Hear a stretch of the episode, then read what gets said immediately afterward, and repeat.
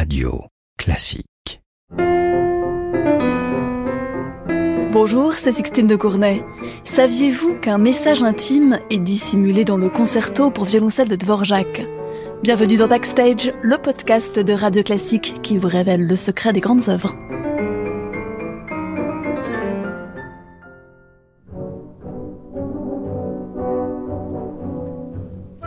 En 1892, le Conservatoire de New York propose à Dvorak le poste de directeur. Le compositeur a alors 50 ans et une renommée solide en Europe.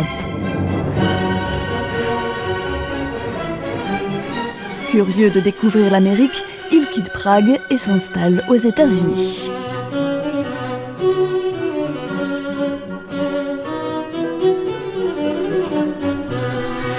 Là-bas, il compose la symphonie du Nouveau Monde, le quatuor à cordes dit américain, mais aussi un concerto pour violoncelle.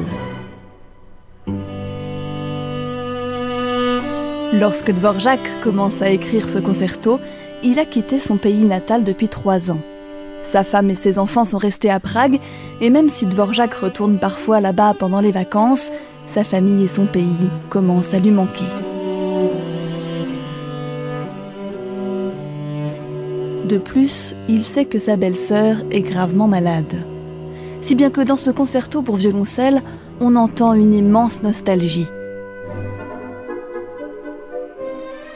Alors Dvorak fait ses bagages et rentre définitivement en Europe, la partition de son concerto sous le bras.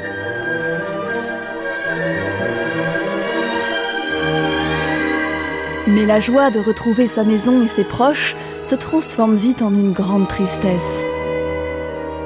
Sa belle-sœur, Yosefina Tchermakova, n'a plus que quelques mois à vivre.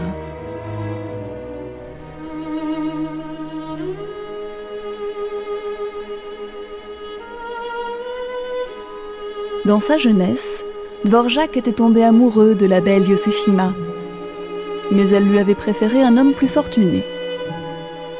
Dvorak avait alors épanché son chagrin d'amour dans un cycle de mélodies, les cyprès.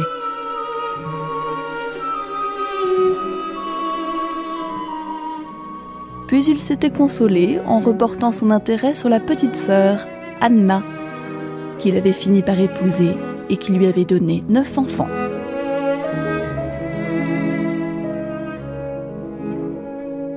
Ses relations avec Josefina étaient toujours restées très amicales, et Dvorak veut maintenant lui rendre hommage.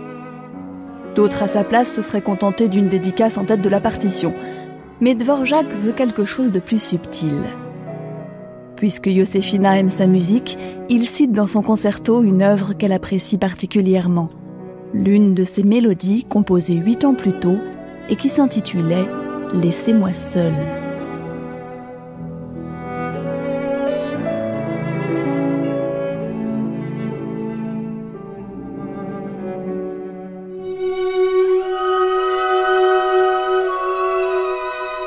Dvorak avait déjà inséré cette citation dans le deuxième mouvement quand il était aux États-Unis.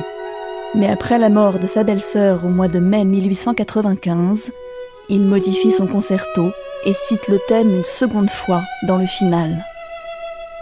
Un hommage discret mais profondément mélancolique à la femme qu'il avait autrefois tant aimée.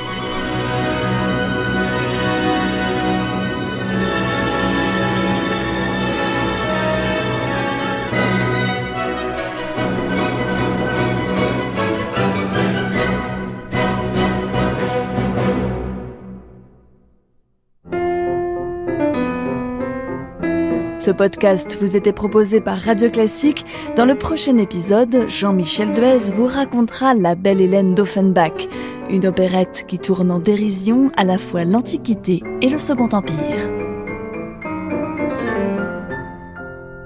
Radio Classique.